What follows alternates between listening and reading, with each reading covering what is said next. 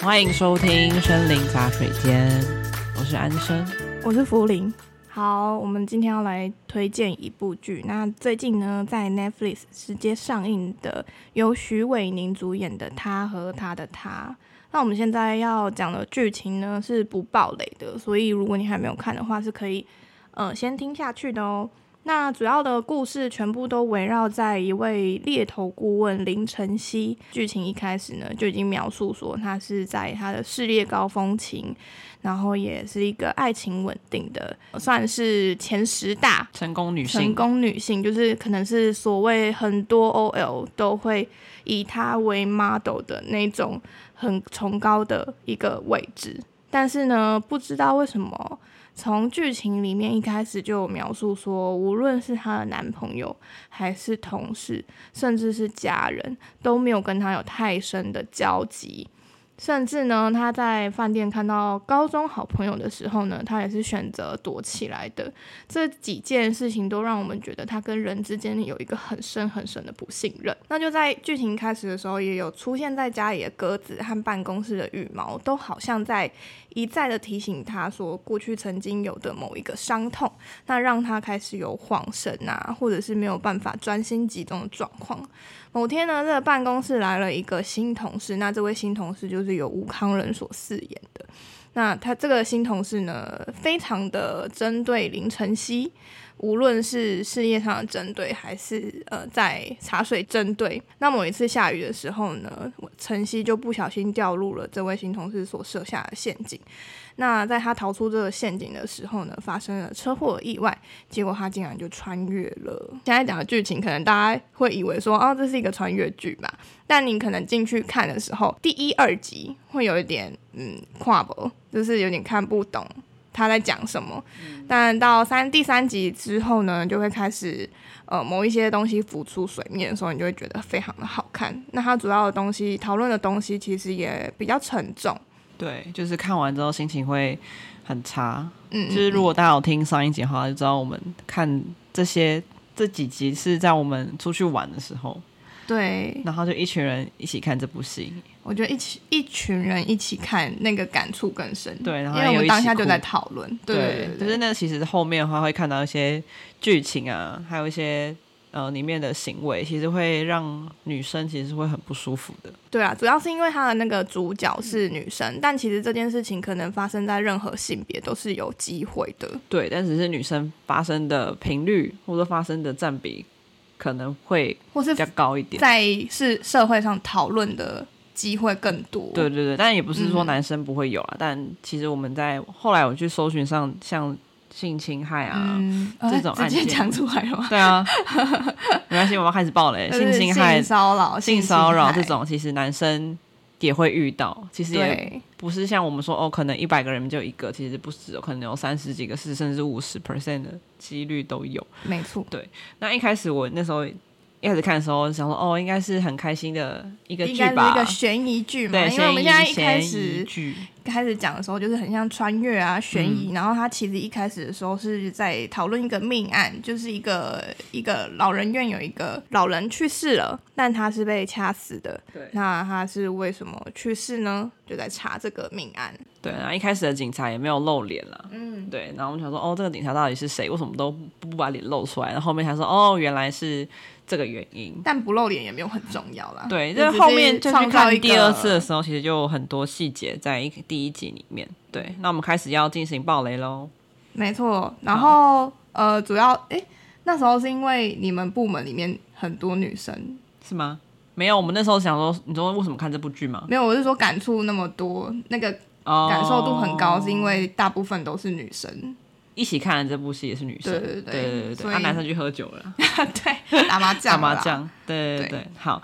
那其实一开始我在看一两集的时候，真的是跨博啦，对，在最后一次提醒，我们要爆雷了， 好好好，所以如果你还没有看的，就是到这边就不要再听喽。那欢可以迎听就是其他几集哦。对，欢迎 欢迎就是嗯有看完的人，就是听听看我们的自己的讨论，对对对对也先说明一下，这是我们自己的想法跟自己的心得。对不啊，代表其他人。也可能跟对他传达的意思可能有点微妙的不同，但但是我觉得看戏就是主观的对，那他主观就在于说我们每个人的经验不同，所以表达出来的想法也会不同。感触也会不一样。嗯，好，那、一开始前面几集看的时候，会以为它像《想见你》一样是一个穿越剧。对，一开始我在看的时候，哎、我就在猜说，到底前面事业成功的林晨曦是真的，还是说，呃，头发绑起来，然后头上有伤口那个林晨曦才是真的？就在想说，哦，到底哪一个还是真的、啊？一个是比较能干的一个成精熟型的，对精干的女主管，对，那其实那时候在猜，可能是第二 part 的那个凌晨 C 才是真的，原因是因为他后续有跟高中朋友躺在床上聊天的时候，有一个高中朋友就在跟他哭诉说，就是我的工作要怎么选会比较好，嗯他就不自觉地讲出他猎人头的那个经验出来。对，对，然后我就想说，猎人头那个凌晨曦应该是在做梦，啊他你那梦时候这到，样对想哦他梦到他是一个成功人士，然后有一个稳定的男朋友，事业也是高峰，我那时候还没有没有办法定夺哪一个是真 的，因为就是每一集在看，就在猜到底哪个是真的。嗯对。然后到后面最后面几集才知道说，哦，原来我在最后一集吧，嗯，才知道说原来那两个都是他。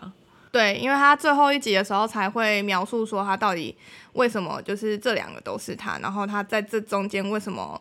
他到底发生了什么事情？对对对，那其实过程的他，我觉得他后续这部戏我看完之后有去品，有去细细品味一下，就是他其实诠释的蛮好的。他就是在就是这个剧本，一定会有世界上会有一些人，他是经历了这样的痛苦，嗯，那他经历的就是他可能不想要再想起来这些经历，对那身体或是灵魂自动把这些记忆封锁起来，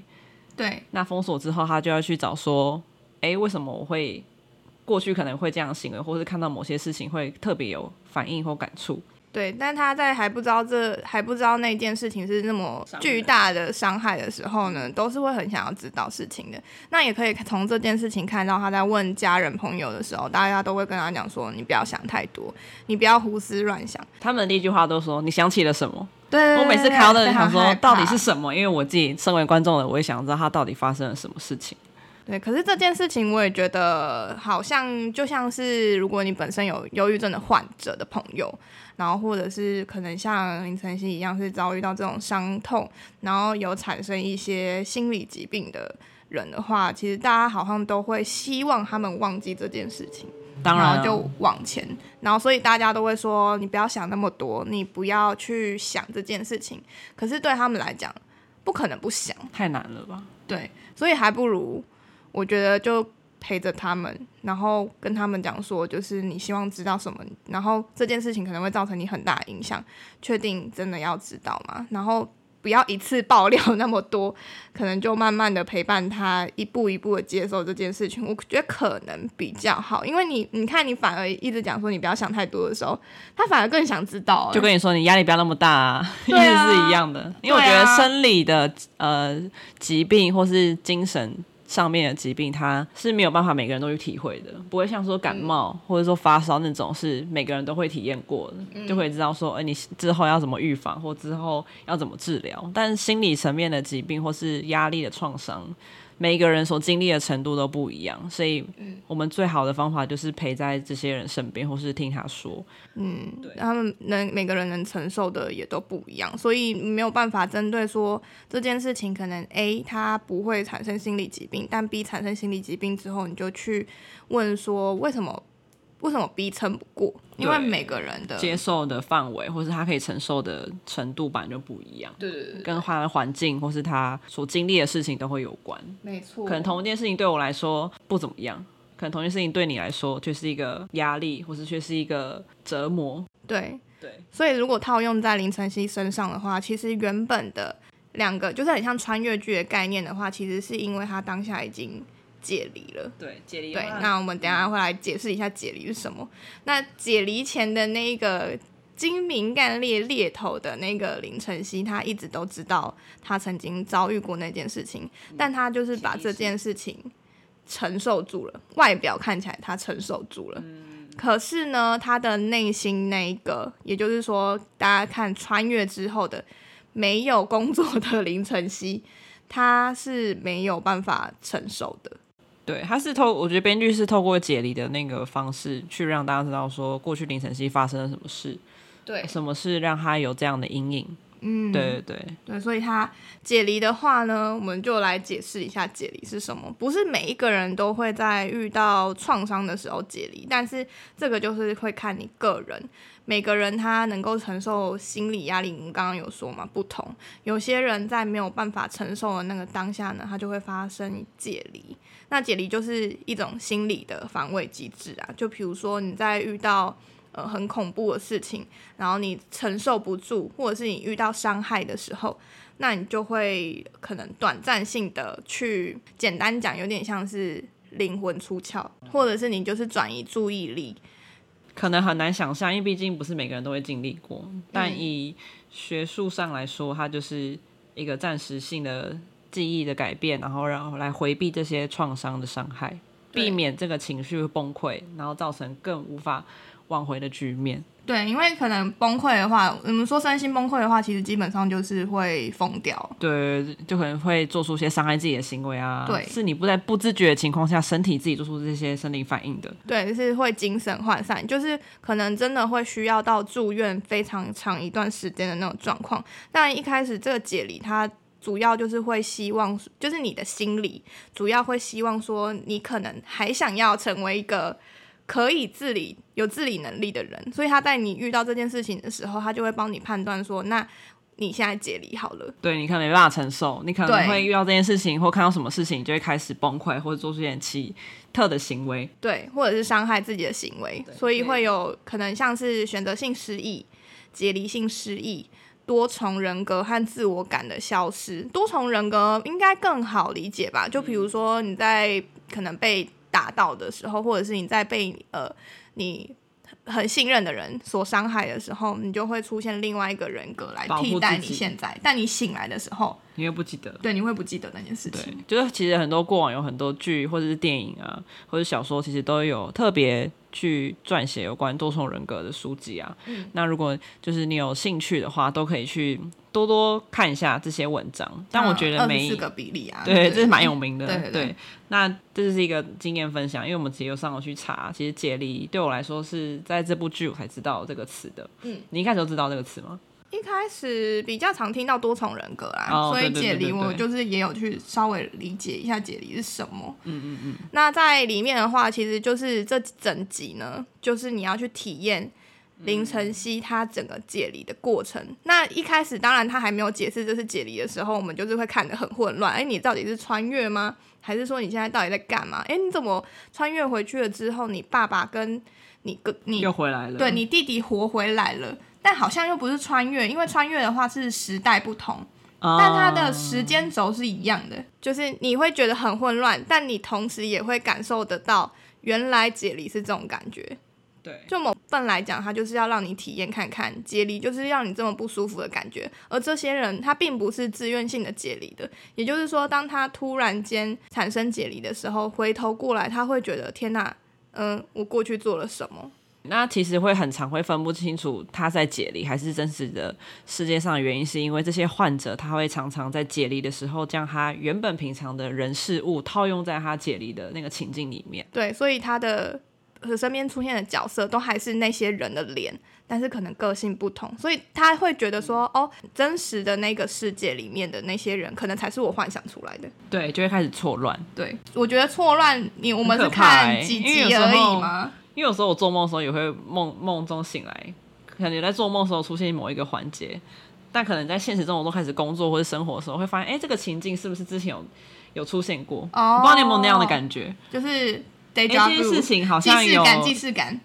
就这件事情好像有似曾相识的感觉，那后来又好像没有真的发生。哦，好那那个酷哦，那你个有预知能力不是他，就是感觉很又有熟悉感。哦。嗯这种研判应该是可能梦里有出现过，或者说什么样的情境。你不觉得有时候有些情境会觉得说这个好像似曾相识，或我之前可能看过这个场景吗，好像有哎、但很模糊，不是说很明确的，是突然一个感觉。嗯，就是会套用在你的现实生活中，或者是它反过来就是套用在你的梦中。有可能是潜意识啊，对但有我不可确能定，因为我们也不是心理学家。对啊，这太难了。但主要的话就是在讲说为什么会发生解离呢？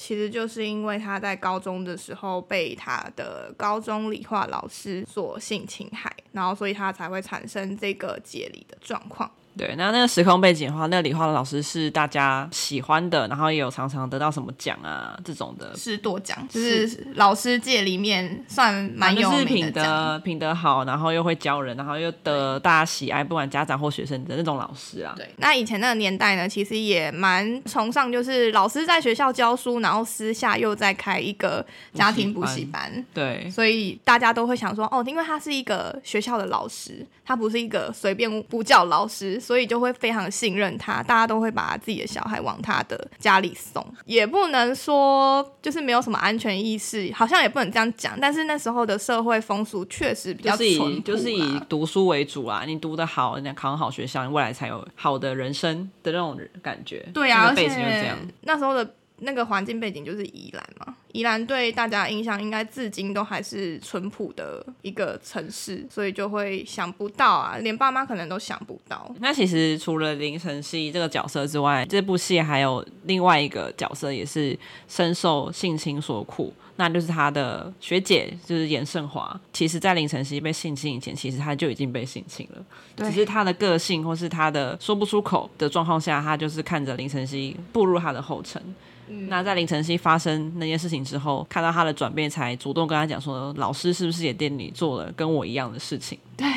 那后面就有开始有交解啊，这就是句话还是蛮难过的。对，你可以看到这两个角色同样遇到这件事情，他们后续的处理态度会完全不一样。一个会觉得说我是不是长大就好了，嗯，那我是不是不要讲，身体就会自然好，嗯，对。那另外一个就是说我今天遇到这些伤害，我就是要勇敢出击，我就是要勇敢的去说出来，对，就就是可我能希说让望身大边家人知知道道这个人他有这样的状况，不要我不跟希望一样。下一个还对有别人。对对对对对，但严胜华可能就是属于比较害怕，内向吗？对，然后也可能跟家庭环境有关，可能没有人可以靠了，他再上去就是祖母嘛。那这件事情，其实我觉得被性侵害的受害者都有一个想法是，我如果跟我的家人讲，我的家人就会非常非常的难过，那我自己难过就好。这个心态，我是觉得太善良了。 看事情吧，对啊，就是是我觉得这个议题，就是身体这样的的迫害，我觉得还是要讲出来比较好了。但我知道，如果嗯那我时候今太天真的遇到小了啦，对小朋对友对就是会我觉得很太小善是个良问题。对，就是可能大人觉得说你要大人教你怎么做，你就要怎么做，所以可嗯能在当下你会不知道这件事情其实是被侵犯的。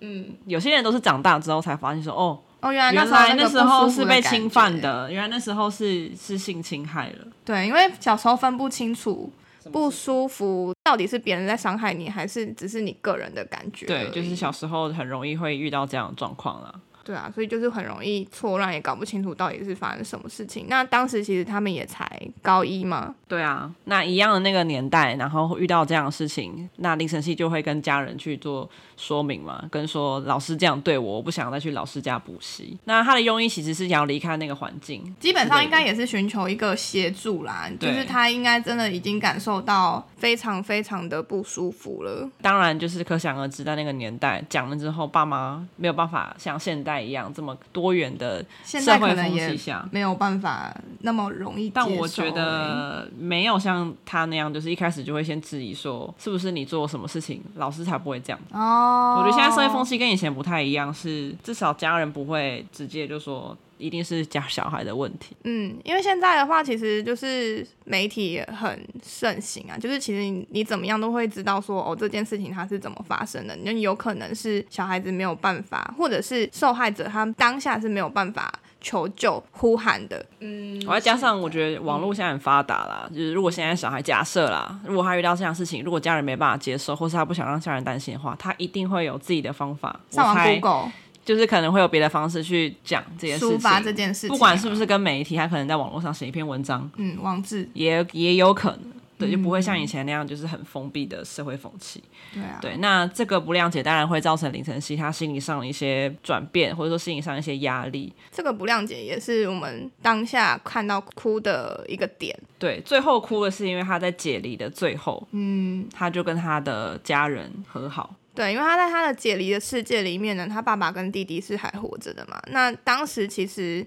在现实生活当中，他爸爸是非常不相信他，然后甚至在这件事情过后，林晨曦上高中的时候，他其实曾经有透露过给他的朋友，然后也让辅导老师知道了，就间接知道。但是爸爸一到辅导老师的面前的时候，是说就是没有这件事情，为什么你要这么说？这个我没有办法，我没有办法理解爸爸为什么这么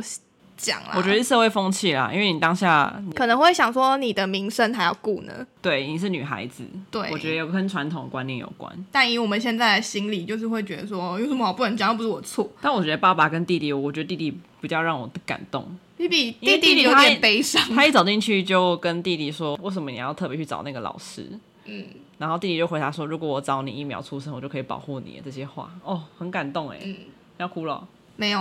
好，一分钟啦。对，就但是其蛮实不是说是哥哥或是弟弟才可以保护，而是说他们当时真的太小了啦。对对对，啊就是可能真的自己知道自己的家人受到这样的迫害。如果是我的话，我也有可能在那个年纪，可能会直接找那个人算账。因为那个年纪，我能做的事情太除少了，就直接去赎清会比较快了。 就是什么法律那些你根本就不知道，那就当然就是我扯只知道，掐我只边啊。知道你欺负了我家人，那我也知道我要现在去找你。我觉得我会剪跑刹回来车线诶、不管他骑什么车、开什么车，你确定不会你不会剪错吗？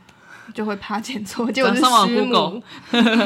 就是没有。反正那个时候那么小，一定就是很报复心理啊。那他弟弟也就是不知道去找老师做了什么，因为老师看起来就是要离开那个伤心地，要到一个台东去养老。那你就会觉得说，呃，凭什么你过得这么爽？嗯对啊，你造成别人的伤害，凭什么要别人来承担后果？对你造成别人是一生哦，是一生的伤害。对，对，那说到师母的话，其实师母在一开始啊，她其实是有目睹就是那个性侵的过程我也没啊有。办法。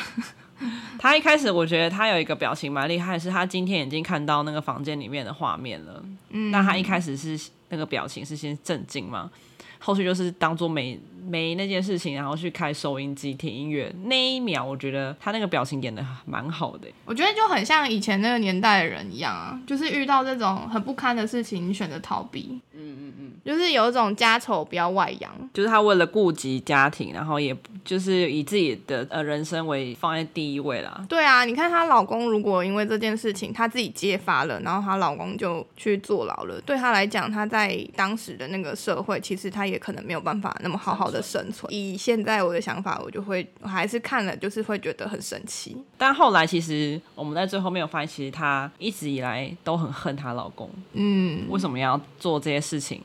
嗯，因为其实她老公做这些事情，除了伤害林晨曦之外，其实也有伤害到师母，因为师母要陪着她做一些让她违背良心，或者是说让她心里过意不去的决定。明明知道自己错的是老公，但是还是要说谎说没有这件事情啊。我觉得师母可能是恨老师让他没有选择，因为我觉得没有选择的那个当下，你只能做这件事情的时候，其实内心是非常的很恨的啦。对，所以她最后其实她虽然陪着她的老公去到台东，大家可能想象中就是啊，你离开那个地方好爽哦、什么之类的，但其实她也没有过得很好，感觉她心里也非常的折磨，她有多爱她老公，她就多恨她老公，由爱生恨就是这样来的。会非常的不解，就是老公做这件事情的原因到底是什么。虽然这部戏啊，就是它从一开始到中间，或是到快 ending 的时候，都是在这种沉重的氛围去诉说这件事情是多么不舒服。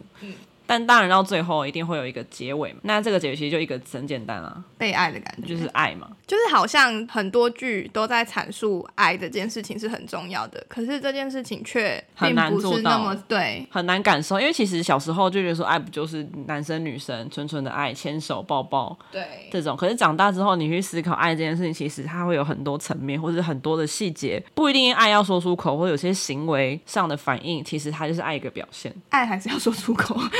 我是说，可能说有些事情的行为上，对啦，就是就是爱别人的一个表现。它虽然是一个感觉，但它如果用言语表达，如果你没有带有那个感觉的话，其实也蛮容易被想成是你只是说说。所以爱其实它很好讲，但是不容易做到。因为你觉得你有在爱别人，但别人要感受到爱也是不不一一样定的，的对是不一定感受与程度也不一定。所以我很喜欢剧里面的一句话，就是他那时候第一次出现的时候，是他在解离的时候遇到弟弟，弟弟在写字的，他写在他纸上的一句话，哦呃，被这个世界所爱，然后被日光所爱，被层层袭来的海浪所爱。就是我也是被爱的你。不觉得他最后一集的转换其实蛮大？他从某一刻开始就是开始说，就是其实这件事情是可以跟自己和好，跟家人和好，和好之后就会走向光明的那种感觉。对，因为通常在遇到那个当下，如果他讲出来的时候，他身边的人都是没有支持他的话，他其实当下是会觉得说我不是被爱的，我是我是肮脏的，对嗯我被讨厌了，是不是我太脏了？为才什会这样么是对我我呢？？是不是因为我很糟？是不是因为我是一个不该有的存在？等等，我现在讲的就好是比负较面极端一点，就是对，但是是真的是会有人这样的感受。那后续他在跟他在解离的过程当中，跟自己和好的时候，他就是有感受到说，原来我的家人其实都是爱我的，只是说他们那个当下，他可能有自己的一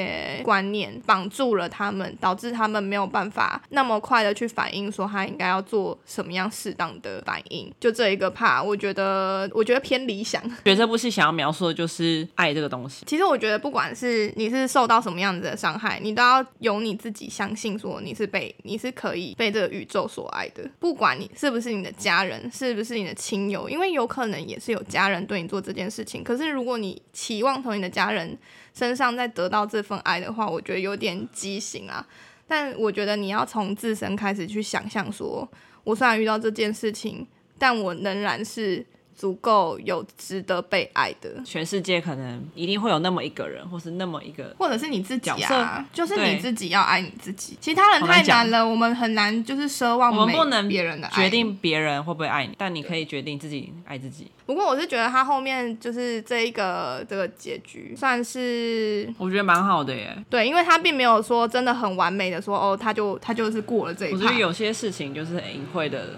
让观众感受到就可以了。他就是带着这个伤痛继续走下去，但是他和解了。对，我觉得最好的一个画面是他小时候有看到一个黑洞，嗯那他小时候是不敢走过去的。他有点影射，就是说你今天遇到那个困难和那个坎，你过不去，对你就会在他前面，然后你不的敢时过去，间你就停会在绕那过去边。。嗯对，那他最后一集就是有，就是徐伟宁还有成功的走出去。那他其实你走出去的东西其实是就是光明。他在过了那一个黑洞之后呢，其实就是代表是说，他的一生当中虽然有这样子的一个不舒服的经验，但是前方还是有很多很美好的未来在等着他。那最后呢，那个小晨曦也在他的身边，其实有一个用意，就是他跟他的小，他带着他的小时候的这个小朋友，走出来了，继续往前，对，走出来了，对啊，因为每个人其实童年多多少少都会遭受到一些创伤嘛。那那个创伤出现的当下，其实你的小朋友的某一个碎片就是会停留在那边。那个小朋友，如果你没有长大的时候再带着他继续往前的话，他可能就会一直在你的潜意识里面，呃，让你很痛苦。好啦，那我们就是讲完这个这部剧所有的讨论之后呢，其实要补充几个点：房思琪的《初恋乐园》，还有汉娜的《遗言》这两部。一部一本是书，然后一本一个是美国剧影集集对，也是美国影集的。但我都没看。过。两部补充资料呢，其实都非常的沉重。嗯，对。那像大家可能在查新闻的时候，都会想说，哦，很多人都把他和他的他去跟房思琪的初恋乐园去做一个比较。那我们今天直接就跟你讲说，就是他房思琪的初恋乐园跟他和他的他里面有讲到一样的东西。好了，第一个呢就是妇女家暴，严胜华后来是有被她的老老公公家暴的，所以在房思琪的初恋乐园里面是有讲到就是妇女被家暴的状况。再来呢，就是升学压力下的时候，父母对孩子的关心从身心健康变成成绩至上，以至于。就是林晨曦，她当下说不想去补习班的时候呢，爸妈会说，嗯、怎么不去补习班呢？就是你的成绩会这么好，都是因为老师啊，老师对你那么好，你就应该要认真的去上课。这件事情多多少少会给小孩一个压力，那导致他说不出口。所以这个这在这本书里面其实也有去讲到升学压力。再来呢，就是家庭性教育传递的缺失，这个我相信我们这个年代的应该都有吧。就是我们在跟家人讨论性教育的时候，其实爸妈都是避而不谈的， 就是可能跟爸妈说我们是怎么生出来的，就是哦你就是蹦出来的，类似这种，就是不会很。正确的去描述这件事情，在房思琪的初恋乐园里面也有讲到，社会对于性侵啊或者是性骚扰事件的时候，通常都还是会觉得被害人你可以做得更好，很多都会说你可以叫啊，你可以说不要啊，嗯，你可以拒绝，你可以反抗啊。但其实大多数同样的这个案件当中呢，可以发现被害人当下是没有办法有一个反抗机制出现的，或者说他根本就不知道他自己正在迫害中。吓坏了，不知道怎么反抗。对，我是觉这得都是有可我能。是觉得这本书，如果你没有准备好，你不要看了，因为它真的很沉重。就是它，我去网络上找几个片段，它只有讲几个细节，就已经很不舒服了，